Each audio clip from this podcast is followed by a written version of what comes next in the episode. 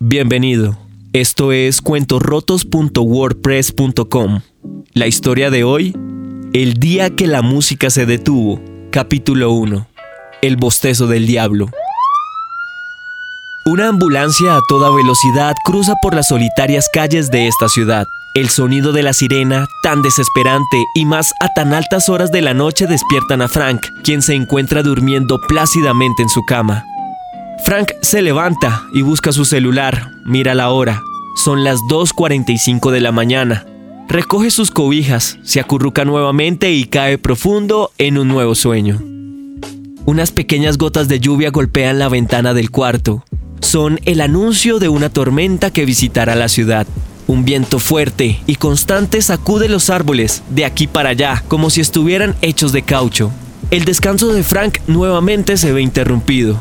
Ahora es la madre naturaleza que no le deja dormir. Le aterran los truenos. Mira la hora otra vez. Son las 2.55 de la mañana. Aún tiene bastante tiempo antes de despertarse para ir a trabajar. Con enojo y con un poco de miedo toma la almohada y la pone sobre su cabeza haciendo algo de presión para intentar bloquear los sonidos de rayos y de truenos que a esta hora lo torturan y le roban el sueño. Allá afuera, Lejos de la comodidad de unas cálidas y acogedoras cobijas de lana, la ciudad está bajo la lluvia y es azotada por vientos furiosos. Los únicos que se atreven a caminar entre las calles son algunos perros y gatos, que obligados por el hambre se arriesgan a buscar alimento en los basureros. La lluvia y el viento se apagaron de repente en cuestión de un segundo, y en medio de ese silencio repentino un golpe de luz iluminó a toda la ciudad. Pareciera que en un acto de egoísmo el sol se adelantó a su turno e hizo el atardecer a las 3 de la madrugada. La extraña luz se apagó después de unos segundos, pero un sonido como de mil truenos, la explosión de una bomba, gritos y gritos de desesperación mezclados con alaridos incomprensibles retumbaron en los oídos de la ciudad, de todo el país.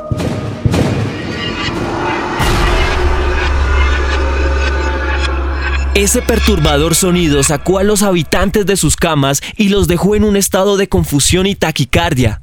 Sus corazones laten a mil por segundo y un dolor agudo martilla sus cabezas.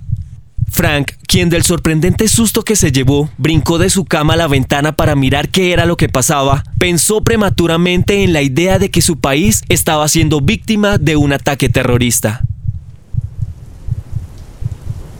Nada se ve por la ventana oscuridad total. Lo único que se percibe son los ladridos y maullidos de miedo de los pequeños animales callejeros que huyeron asustados. El dolor de cabeza y la sensación de confusión eran cada vez más fuertes dentro de Frank. Su visión se nubló y en un episodio de pérdida total de control de sus extremidades, este cae al piso sin sentido, con la respiración acelerada y su corazón casi infartado. Frank no fue el único en caer, todos los ciudadanos de este país se encuentran tirados en el suelo. Cayeron uno a uno como un castillo de naipes que perdió el equilibrio.